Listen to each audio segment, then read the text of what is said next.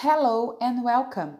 Meu nome é Tamara e estamos no podcast número 5 de inglês do primeiro bimestre do módulo 2 dos anos finais do ensino fundamental das unidades escolares da DIESP.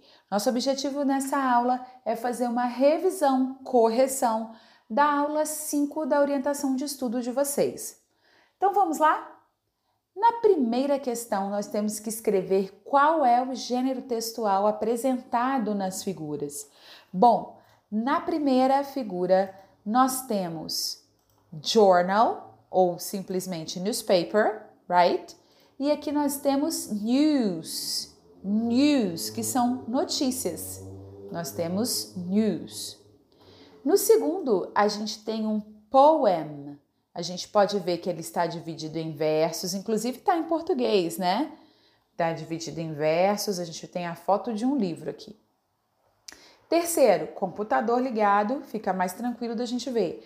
Uma, o desenho de uma carta, e aí a gente retoma, né? Carta, correio, em inglês mail, e já que é eletrônico, e-mail. É um e-mail, é o gênero textual apresentado.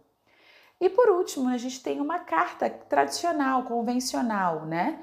Que aí a gente vai traduzir como letter. Letter.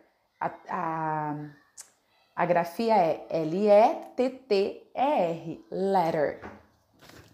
Questão 2. Explique o que são nouns. Nouns, em português, a gente traduz como substantivo e é a classe gramatical que nomeia os seres, objetos e lugares. Tudo que tem nome, qualquer o nome de todas as coisas é um substantivo. Não.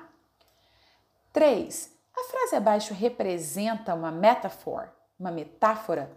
Vamos lembrar então o conceito de metáfora?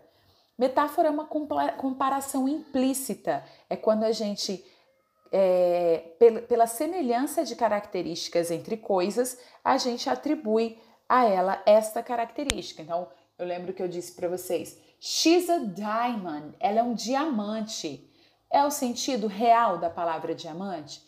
Não, são características de um diamante que eu atribuo a uma pessoa: beleza, valor, raridade, algo que é único. Então, na frase, você é uma fera em matemática. Isso é uma metáfora?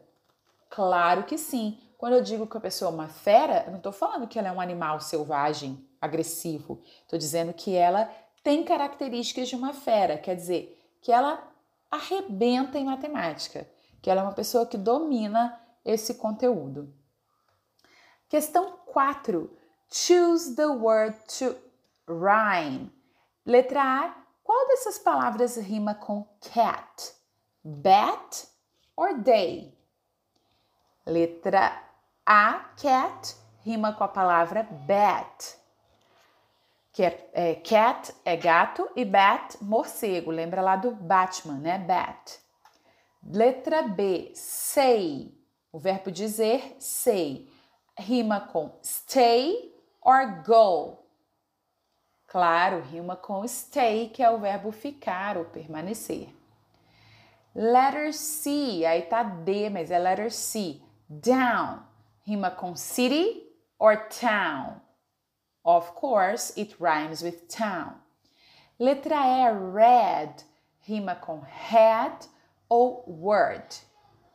Of course, it rhymes with head. E questão 5.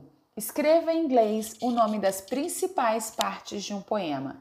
Então, nós temos title, que é o título, author or poet, que é o autor ou poeta, verse, que é o verso, stanza, que é a estrofe, e o theme, que é o tema. Alright? That's it for today, guys. See you around. Bye bye.